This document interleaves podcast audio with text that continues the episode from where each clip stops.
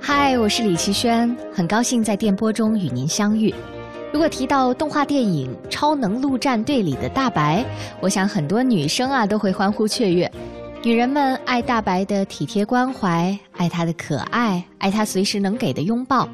我记得那个时候电影热播啊，很多女性朋友都说希望自己也能拥有一个像大白一样的暖男朋友。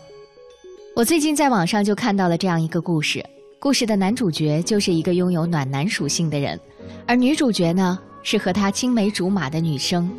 他们在一起经历了恋爱、领证、结婚、生子，一切都看起来那么的美好。而我们可能想象不到的是，男主角是先天性聋哑。接下来就请您和我一起走进他们的故事，去还原关于爱情的最真实美好的样子。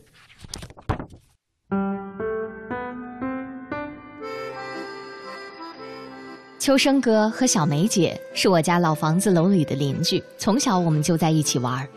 秋生哥家在一楼的门市经营一个修车行，小梅姐家在二楼，我家住三楼。秋生哥先天性聋哑，任何声音在他耳边都只是嗡嗡的回响，无法辨别。小梅姐虽然知道秋生哥听不见，可是会习惯性的从二楼朝着楼下喊：“秋生啊，干啥呢？”青梅竹马的两个人。就是这样慢慢长大了。后来，小梅姐去念了护士学校，秋生哥就继续在家里帮忙生意。那个时候还没有微博、朋友圈这些东西，我经常会在小梅姐的 QQ 空间里看见秋生哥的照片，有工作时的样子，有吃饭时的样子，谁都不知道他们俩什么时候确定的关系。但是无论怎样，在一场彼此搭救的故事里，爱情的出现，似乎是顺理成章的事情。那一年冬天，小梅姐毕业，还没有合适的工作，于是在家待业。有时候我会撞见小梅姐下楼，手里拎着个香气四溢的饭盒和保温瓶，踉踉跄跄地下楼去找秋生哥。东北的冬天，零下二三十度。小梅姐先用白醋帮他洗手，去掉干活时遗留下来的老茧和冻疮的死皮，然后两个人就坐在车行的小开间里，吃午饭，看一会儿电视剧。就这样，两个人平平淡淡的相互依偎着，长跑了很多年。我上大学的时候，有一次过年，我去找秋生哥吃烤串儿，那个时候小梅姐刚调到一个卫生站当护士。医院离家远，我和秋生哥一起去接他下班。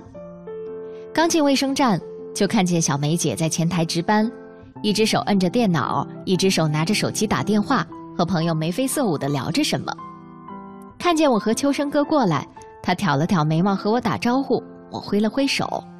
她似乎根本没看见秋生哥，和我打完招呼，继续自顾自地打电话。而秋生哥就这么走过去。熟练地把他桌面上的东西整理好，把他常用的东西收进手包，再帮他把白袍换下，披上羽绒服，拉上拉锁，围好围巾，牵着他从工作间里走出来。这期间，小梅姐一直在打电话，我看见秋生哥的轻车熟路和他的逆来顺受，也突然特别感动起来。我忽然明白，他们早就把自己活进了对方的习惯里，真正的成为了彼此的一部分。在与对方的共同生活中，他们把自己对爱人的感情与疼爱，用最朴素的生活能力，沉着冷静地表达出来。这，也许就是大家所追求的平淡吧。当爱情过了保鲜，没了激情，那促使我们继续依偎前行的，恐怕就是这份默契。吃烤串的时候，趁着小梅姐去厕所的间隙，我问秋生哥打算什么时候娶梅姐。秋生哥吧嗒吧嗒嘴，比划着想转移话题，我不依不饶，硬着问。秋生哥比划说啊，他害怕。我问他怕什么呀？他说怕以后结婚了，孩子也像他一样。我没有追着问，两个人安静了一会儿。我顺手拿手机查了一下。关于遗传的问题，我告诉他，只要女方不是聋哑，并且女方家里人没有这种病史的，就没事儿，你可以放心结婚，不是外因导致，孩子几乎可以确定是正常的。秋生哥比划着问我，网上的这些话能信吗？我说，要不你跟我去趟医院嘛，大夫的话你信不信？秋生哥还是满脸疑虑，摆了摆手，继续吃串儿，心里不知道在盘算着什么。小梅姐回来了，我也不好多说什么。秋生哥给小梅姐加了一点调料，我们就当什么都没说过，继续这样吃着。第二天，秋生哥和小梅姐去了一趟医院，随后给我发了一条短信，就两个字：谢谢。我也回了两个字：加油。一个月之后，两个人就领证了。半年之后，秋生哥和小梅姐举办了婚礼。办喜酒那一天，秋生哥的嘴咧到了耳朵根儿。那天他喝酒喝得特别痛快，只要有人敬他就喝，有时候没人敬，自己还一边傻笑一边喝。客人都走得差不多了，他一屁股坐在我身边，喘着粗气。我大声问他：“高兴不？”他就像小鸡啄米一样，不停的点头。我逗他说：“你们俩结婚证都领那么久了，才反应过来高兴啊？”秋生哥掏出手机，开始在手机上按字。他一边摁，我一边看。他说：“有一样东西啊，你从来都不觉得它是你的，即使它每天都在你身边，你都觉得这东西是借的，是迟早要还的。”自己也提醒自己，配不上这么好的东西。可有天，别人告诉你它是你的了，也不知道要咋个高兴才好。看着他在那儿打字，我鼻子一酸。他继续打字。以前他对我好的时候，我就想以后他会嫁个啥样的人，要是对他不好该咋办？我还总觉着。别人也许不太看好我俩，今天这么多人祝福我俩，我才真的觉着她是我媳妇儿了。长这么大，今天才真正的感觉到自己是真切的活着。秋生哥大婚那天高兴的样子，我到现在都还记得。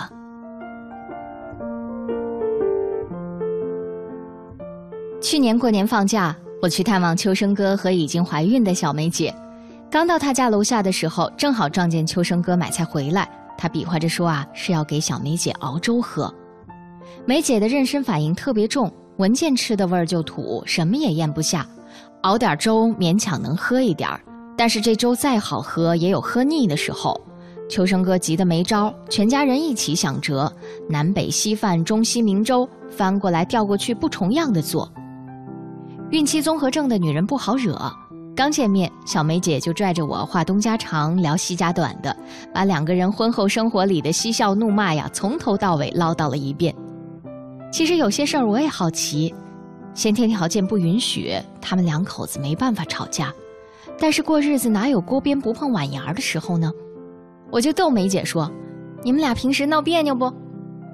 小梅姐打开话匣子一样娓娓倾诉，秋生哥看得懂唇语。小梅姐也能看得懂手语，这么多年过来了，两个人交流起来根本没什么障碍。可是，一旦闹了别扭要吵架，他们就各自使用自己的母语，自顾自地表达起来。秋生哥太老实，平时很少和别人聊天怎么可能吵得过小梅姐呢？有的时候两个人杠上，自己没词了，秋生哥就胡乱比划一通，反正小梅姐也看不懂，就问：“你比划的什么呀？”秋生哥就是不告诉他，看着小梅姐急得团团转，心生暗爽。后来两个人和好了，才知道啊，秋生哥那一套莫名其妙的张牙舞爪，其实不就是胡说八道吗？小梅姐自然也就学会了，有的时候故意找茬儿说些乱七八糟的话，搞得秋生哥满头雾水。更多时候啊，都是小梅姐笑场，吵着吵着。自己就憋不住笑了，笑得花枝乱颤，最后瘫倒在秋生哥怀里。而后的许多次吵架，都以怒目而视开始，却以这种打情骂俏结束。梅姐说：“连吵个架都这么喜感，这日子可怎么过呀？”在家没事的时候，小梅姐还是会像很多年前一样喊：“秋生啊，干啥呢？”我好奇的问梅姐：“这么多年了，明知道他听不见，为什么还是喜欢这么叫呢？”小梅姐摸着肚子笑开了一朵花，说：“过日子啊，就是问题叠着问题，一个坑接着一个坑。人刚从自己的坑里爬出来，就得进孩子这个坑，孩子这个坑也爬的不多了，父母又到岁数了。但好在坑再深，你知道坑底下都有这么一个人儿，他张开双手在坑底下等着接你呢，所以坑再深你也不怕，我喊一声。”就是喊我这一生的踏实啊。我从他们家走的时候，小梅姐还在吐，秋生哥一边用袋子接着，一边给小梅姐擦嘴，顶着大大的黑眼圈一点儿也不敢怠慢。回家的这一路上，我脑子里浮现的全是他俩的样子，自己也觉得幸福起来。后来听梅姐报喜说，她生了个大胖小子，眼睛大的像灯泡，头发多的像野草。从此啊，梅姐的朋友圈里全是邱小生的吃喝拉撒。今年我家又搬了，过年放假，我们全家一直都待在姑姑那儿，也没见到秋生哥和小梅姐。前几天下班的时候，我坐在回家的地铁里，百无聊赖的听音乐，秋生哥突然打电话过来，我诧异的很。平时有事不都是发短信吗？我以为是他摁错了，不过还是按了接听。我用手捂住另外一边的耳朵，尽量屏蔽掉旁边熙熙攘攘的嘈杂，努力地辨认着手机那一端的声音。开始一直没有人吭声，隐隐约约我听见梅姐在说话，却听不清是什么。就在我以为是秋生哥拨错了要挂的时候，一个娇滴滴般奶声奶气的声音叫道：“妈妈，妈妈！”我愣了一下。一瞬间，像是被什么东西击中了一样，在充满疲惫与麻木的荒芜列车里，无法抑制的哭出声来。